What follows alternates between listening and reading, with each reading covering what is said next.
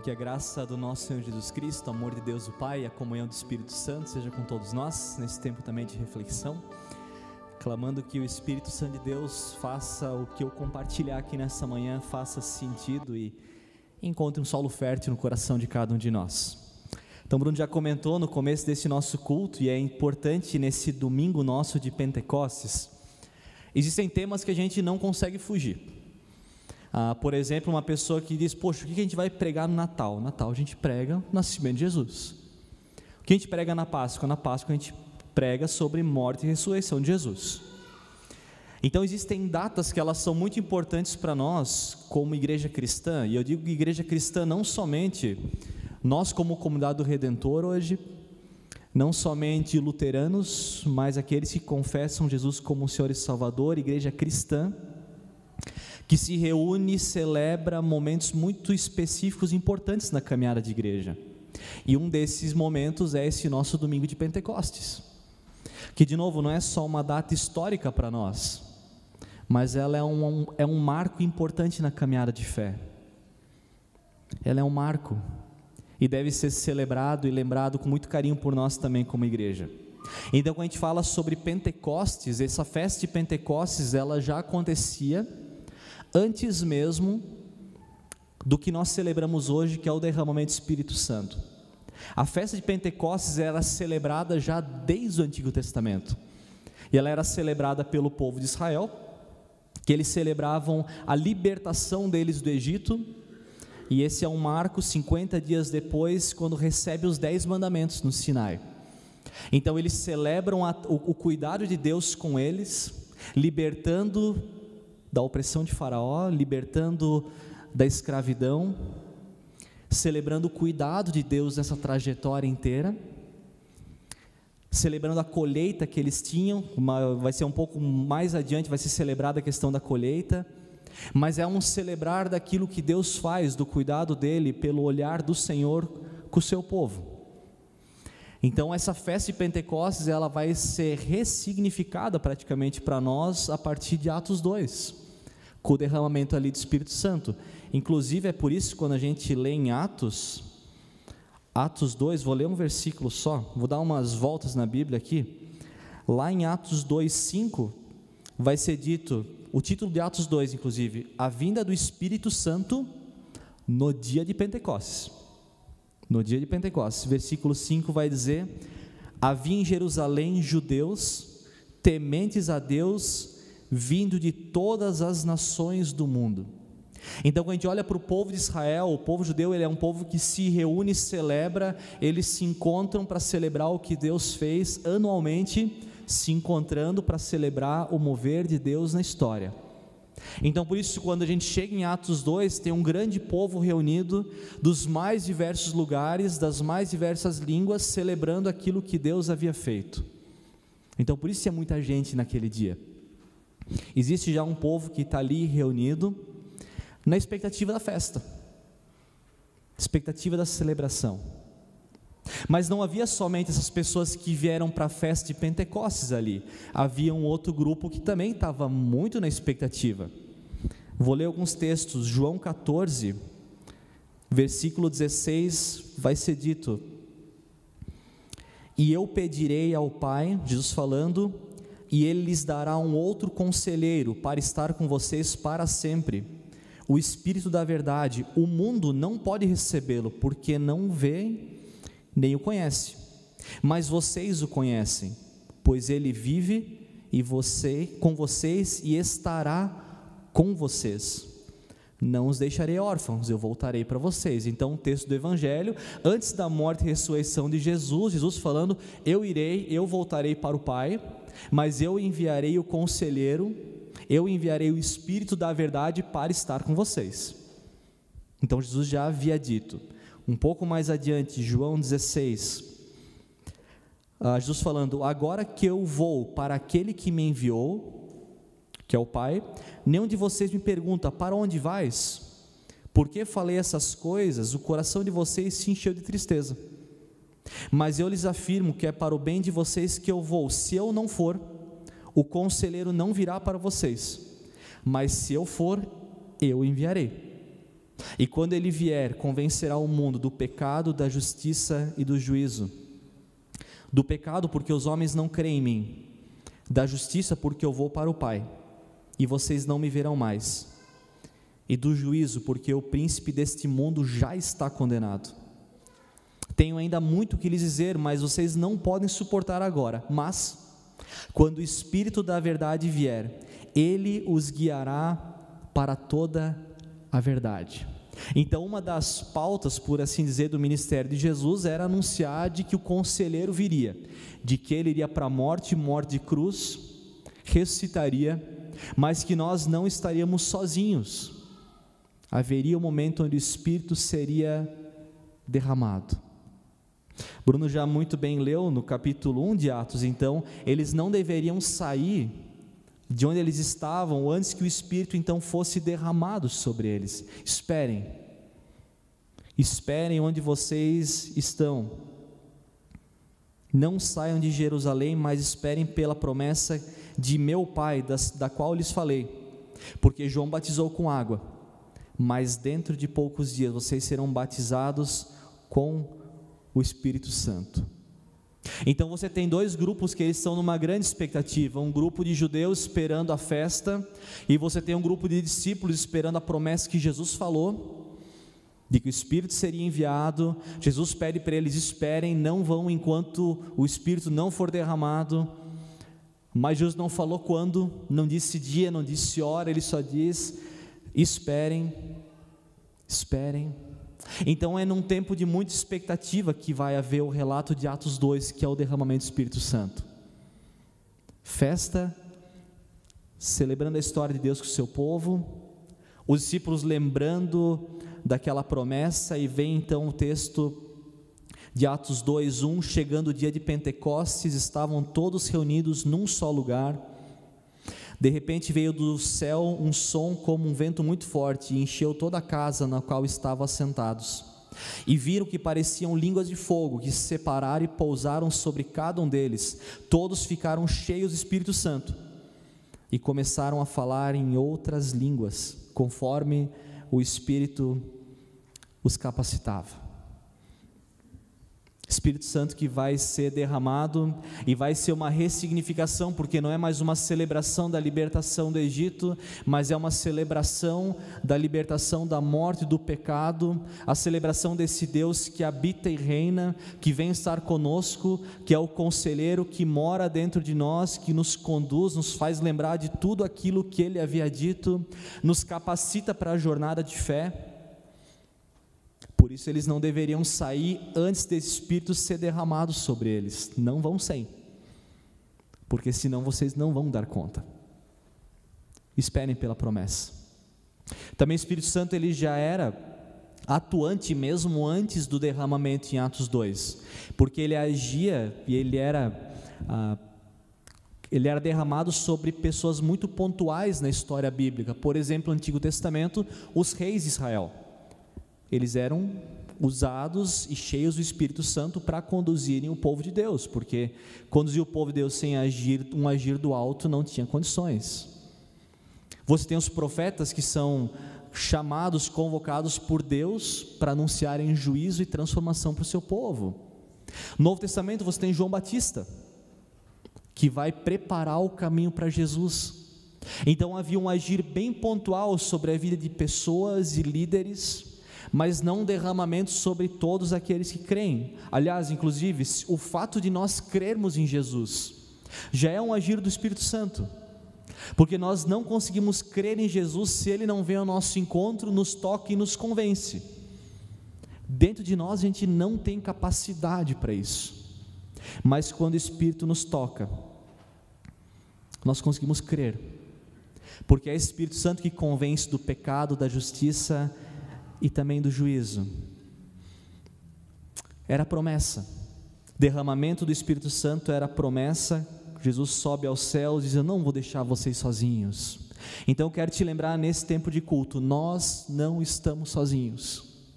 Nós não estamos largados ao acaso na história do mundo bagunçado que nós vivemos. Você não está sozinho ou sozinha nesse tempo de crise que você enfrenta. Não, nós não estamos. Jesus disse: No mundo vocês terão aflições, mas tenham bom ânimo, porque eu venci o mundo. E é o Espírito derramado sobre nós que nos conduz agora na jornada da fé. A gente poderia falar várias coisas sobre o Espírito Santo, e se você quiser saber mais profundamente sobre o Espírito Santo, você deveria fazer o próximo curso Alfa que tiver. Tem um tempo de três palestras sobre o curso Alfa, ah, no Alfa sobre o Espírito Santo, ou também uma série de estudos ah, porém, a gente poderia falar sobre essa questão do dom de línguas que vai acontecer aqui, seria um bom tema. A gente poderia falar sobre esse poder que é derramado, capacitando para o testemunho, também seria um bom tema. Os milagres que vão surgir através dos discípulos pelo agir do próprio Deus. Mas eu quero compartilhar algo muito simples. E simples para mim não tem a ver com superficial, mas algo que tem ecoado muito no meu coração nos últimos últimos tempos, que é a questão de que se nós temos igreja, se nós experimentamos comunidade, amor, cuidado, caminhada conjunta como igreja, é porque o Espírito Santo age no meio de nós. Só existe igreja porque o Espírito Santo nos conduz. Só existe uma possibilidade de nós vivermos e sermos comunidade cristã, comunidade do Redentor que é o Espírito Santo nos convencendo e trabalhando no nosso coração, pautados no amor um pelo outro e nesse evangelho que é anunciado. E aí eu li nessa semana uma frase de um teólogo chamado Paulo On, e ele vai dizer que uma nova mentalidade ela brota por meio de Cristo e nos é aplicada pela obra do Espírito Santo. Uma nova mentalidade brota por meio de Cristo e nos é aplicada pela obra do Espírito Santo. Então, Jesus que vem, ele traz uma nova lógica. Existe um novo rei, existe um novo reino, existe uma nova forma de se viver. Jesus traz isso para nós. É um novo padrão de vida que Cristo traz. Então ele traz uma nova mentalidade, mas essa só nos é aplicada, ela só entra no nosso coração e nós só conseguimos viver algo parecido com o que Cristo quer, porque o Espírito Santo faz sua obra em nós. Existe um novo rei, existe um novo reino e uma nova forma de viver, e nós só vamos conseguir viver isso pela obra do Espírito Santo, senão não tem como. E eu quero ler um pequeno texto, prometo que é o último que eu vou ler, Atos 2. Atos 2, o 36 em diante, onde depois desse derramamento do Espírito Santo, Paulo vai, ah, desculpa, Pedro vai começar a pregar, falar sobre aquilo que havia acontecido com Cristo. E o versículo 36 em diante vai dizer: Portanto, Pedro dizendo, dizendo que todo Israel fique certo disso, esse Jesus a quem vocês crucificaram, Deus o fez Senhor e Cristo. Quando ouviram isso, ficaram aflitos em seu coração e perguntaram a Pedro e aos apóstolos: Irmãos, o que nós faremos? Vocês crucificaram Cristo, o que faremos agora? Pedro respondeu: Arrependam-se, cada um de vocês, e seja batizado em nome de Jesus Cristo, para perdão de pecados, e receberão o dom do Espírito Santo porque a promessa é para vocês, para seus filhos e para todos que estão longe, também para todos quanto o Senhor, o nosso Deus, chamar. E com muitas outras palavras os advertia e insistia com eles: salvem-se dessa geração corrompida. E os que aceitaram a mensagem foram batizados, e naquele dia houve um acréscimo de cerca de 3 mil pessoas. E eles se dedicavam agora ao ensino dos apóstolos e à comunhão ao partir do pão e as orações. Todos estavam cheios de temor e muitas maravilhas e sinais eram feitos pelos apóstolos. E os que criam mantinham-se unidos, eles tinham tudo em comum, vendendo suas propriedades e bens, distribuíam a cada um conforme sua necessidade. Todos os dias continuava a reunir-se no pátio do templo, partiam o pão em casas e juntos participavam das refeições com alegria e com sinceridade de coração, louvando a Deus e tendo a simpatia de todo o povo. E o Senhor ia lhes acrescentando diariamente os que iam sendo salvos. até aqui esse nosso texto. Então é impressionante porque essa comunidade daqueles que creem em Jesus, eles começam a se reunir de forma mais clara depois do derramamento do Espírito Santo. Então é o Espírito que gera essa comunidade que vai começar a surgir. Por isso, toda a nossa boa vontade de nós sermos uma igreja, da gente ter uma caminhada conjunta, de nós caminharmos em unidade, isso brota em primeiro lugar do Espírito Santo que nos convence e nos toca. Porque somente uma boa vontade, um bom projeto, uma boa ideia não constrói igreja. Ela constrói grupo de pessoas, mas não igreja. Porque ser igreja está totalmente conectado com o agir do Espírito Santo. É Ele que faz. Isso é uma obra dele, não é nossa. O Espírito Santo, quando age, gera a igreja. E aí, quando nós lemos esse relato de que esses discípulos estavam reunidos nessa expectativa já, e eles permaneceram juntos, mesmo com medo, até que o Espírito fosse derramado sobre eles, para aí eles poderem sair e anunciar o reino de Deus, no poder que vem do alto, não no poder deles. E agora vai ser acrescentado um grupo muito maior que os doze. O texto vai dizer que naquele dia três mil pessoas foram batizadas, três mil. E o texto ainda no finalzinho vai dizer que Deus ia acrescentando aqueles que iam sendo salvos. Então Deus faz aumentar esse grupo dos que creem em Jesus como Senhor e Salvador. E aí tem coisas aqui eu quero destacar, o tempo não nos ajuda, mas alguns detalhes sobre esse texto. Um deles, quando o texto vai dizer que aqueles que criam, eles se mantinham unidos. Eles não tinham uma fé em Jesus e caminhavam cada um por si, Deus por todos. Não. Eles se mantinham unidos. Eles tinham uma vida não de independência, mas de codependência. Eu dependo de quem está ao meu redor. Eu preciso desse irmão que crê em Jesus para caminhar do meu lado. E esse caminhar ao lado não era de um grupo de iguais, era gente, tudo que é lugar, tudo que é história, mas que eles tinham, quem sabe, a única coisa em comum que era necessária, que era a fé em Jesus Cristo, como Senhor e Salvador. E eles vão se reunindo, vão se encontrando. Eu fico imaginando a cena de que eles não conseguiam mais viver longe uns dos outros. Eles ansiavam pela expectativa de se encontrar de novo, e de novo, e de novo. E eu quero ver essas pessoas, eu quero caminhar com elas, eu quero conhecer mais delas. Eu quero estar junto com esse povo. Então, uma marca para nós como igreja cristã, fruto do derramamento do Espírito Santo, é que nós somos uma igreja que deveria caminhar unida. Porque essa história de cada um por si, Deus por todos, ou ah, Deus sim, igreja não, é coisa de Satanás, de verdade, não é de Deus. Porque Deus chamou uma igreja, nos fez corpo, nos fez comunidade. Uma só igreja que crê em Jesus. Não por etnia, não por ideia, não por gosto, mas por Cristo. E eles continuavam cuidando uns dos outros, segunda marca dessa igreja. Eles não conseguiam ver um necessitado, por isso eles vendiam o que eles tinham. Porque tinham pessoas necessitadas, e eles olhavam, puxa, se eu tenho tanto, eu posso ajudar quem precisa. Eu não consigo ver alguém passando necessidade e fingir que não é comigo. Eu preciso fazer algo. E não para receber algo em troca, ou não por constrangimento de que, puxa, o que, que os outros vão achar? Mas era movido pelo amor. O amor de Deus que transformou aqueles corações, diz: olha, é mais importante pessoas do que dinheiro. Mais valem pessoas do que bens, e se for necessário, eu abro mão dos meus bens para que o meu irmão não passe necessidade.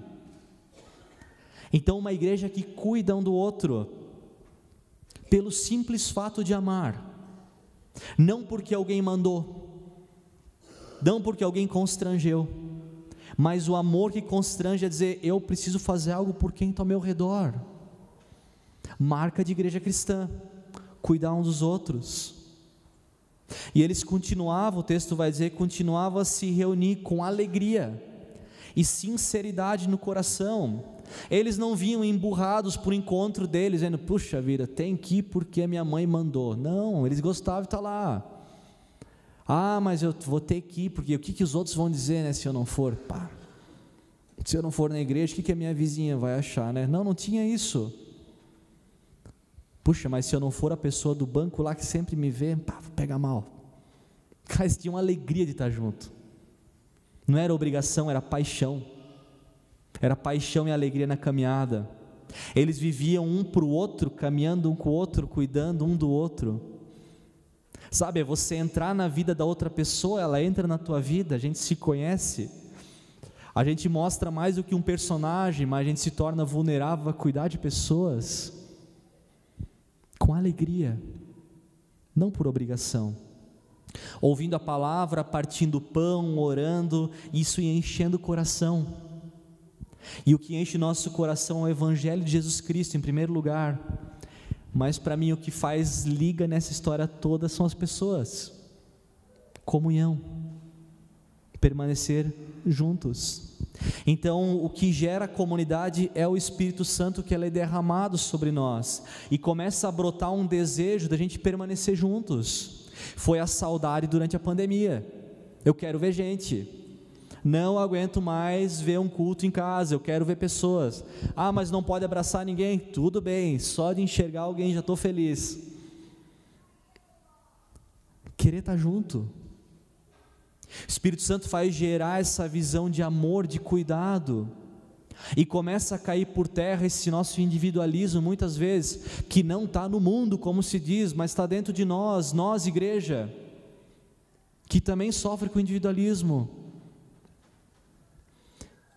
e vai brotando essa alegria na caminhada. Entende? Deus vai gerando isso em nós.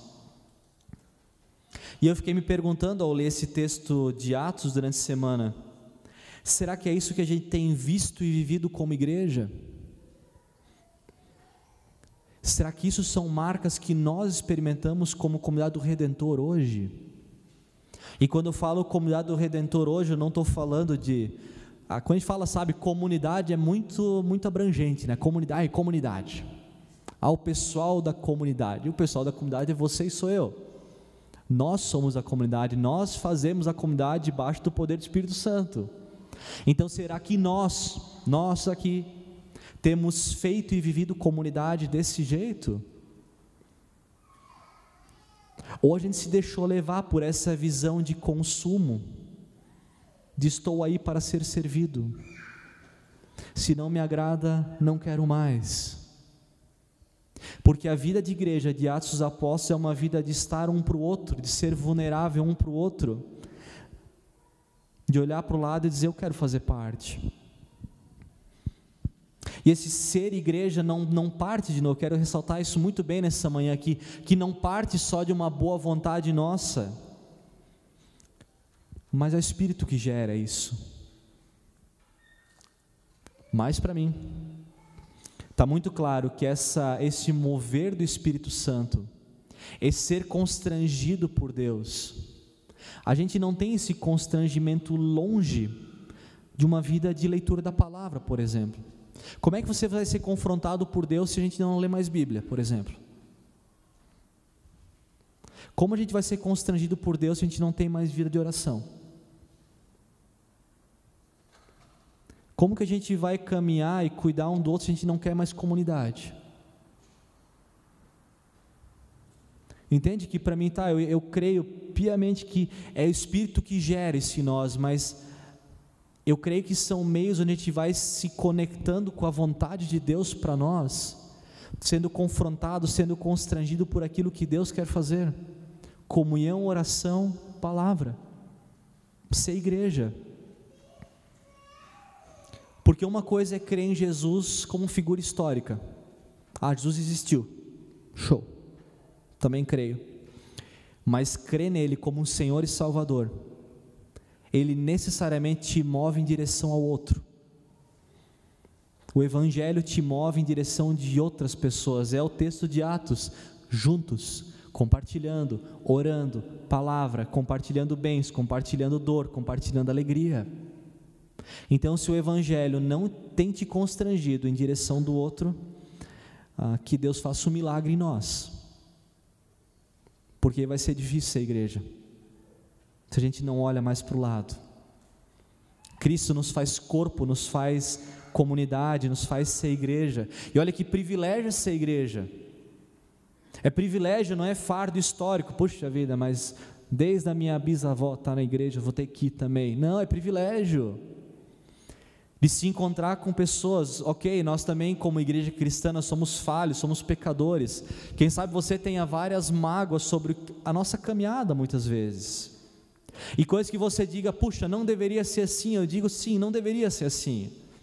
Mas nós somos comunhão dos pecadores, tentando acertar, pedindo por misericórdia de Deus.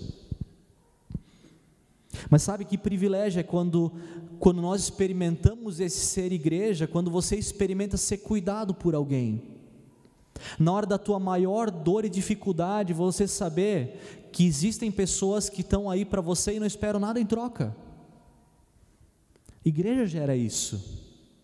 Igreja gera o dia que você está bem e conseguir enxergar alguém num banco ao seu lado, quem sabe, e a pessoa está cabisbaixa do começo ao fim do culto e dizer: Eu preciso fazer algo por essa pessoa. E não porque eu quero algo em troca, mas é porque o Espírito me constrange a cuidar de quem está comigo. Ser igreja para o outro. Quando esse Evangelho vai nos transformando, vai nos mostrando quem nós somos, mas vai reafirmando que nós somos filhos amados do Pai. Isso é o Evangelho que faz. Quando a gente se torna mão estendida de Deus, mão estendida de Deus, para essa igreja e para essa cidade.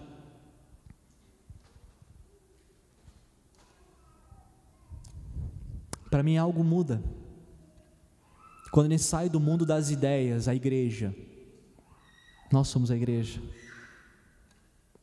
Tem uma frase, e vou chegando ao final, de um sujeito chamado Bill Hybels, que ele vai dizer que não há nada mais impactante do que uma igreja quando ela funciona bem.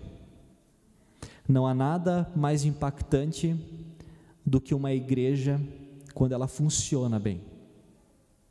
Eu quero ler uma pequena história para finalizar. Esse pastor é norte-americano, ele isso num livro dele chamado Liderança Corajosa.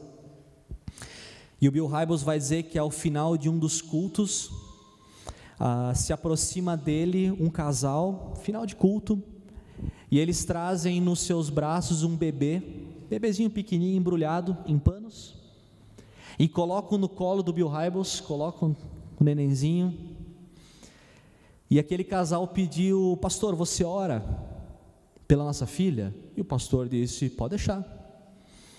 Então o texto, o livro vai dizer: quando perguntei qual era o nome do bebê, a mãe puxou o cobertor que cobria o rosto daquele recém-nascido. Eu senti meus joelhos cederem e eu pensei que eu fosse desmaiar. Se o pai não tivesse me apoiado, eu teria tombado. Em meus braços estava o bebê mais horrivelmente deformado que eu jamais tinha visto. Todo o centro da sua pequena face era escavado. Como ela se mantinha respirando, eu jamais saberei. Quando eu olhei, tudo que eu podia dizer era: ó oh meu, ó oh meu, ó oh meu. Seu nome é Emily, disse a mãe. Disseram que ela terá em torno de seis semanas de vida, completou o pai. Nós gostaríamos que você orasse para que ela, antes da sua morte, conhecesse e sentisse o nosso amor. Mal conseguindo balbuciar, sussurrei: Vamos orar.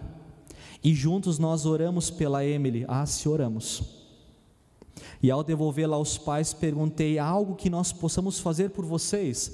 Alguma forma que nós, como igreja, podemos lhe ajudar nesse tão difícil tempo? O pai respondeu com palavras que ainda hoje maravilham. Ele disse: Bill, nós estamos bem.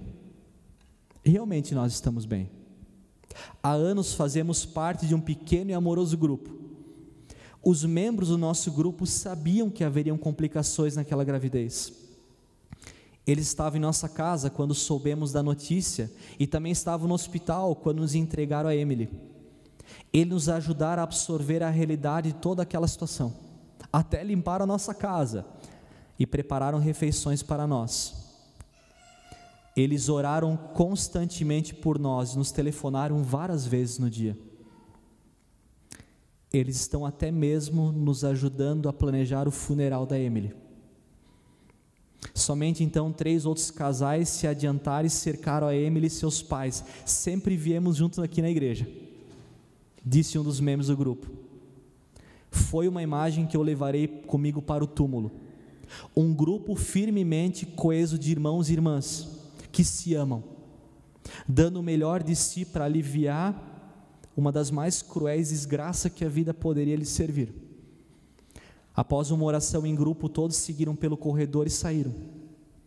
Quando saíam, eu pensava: onde estaria essa família? Onde iria?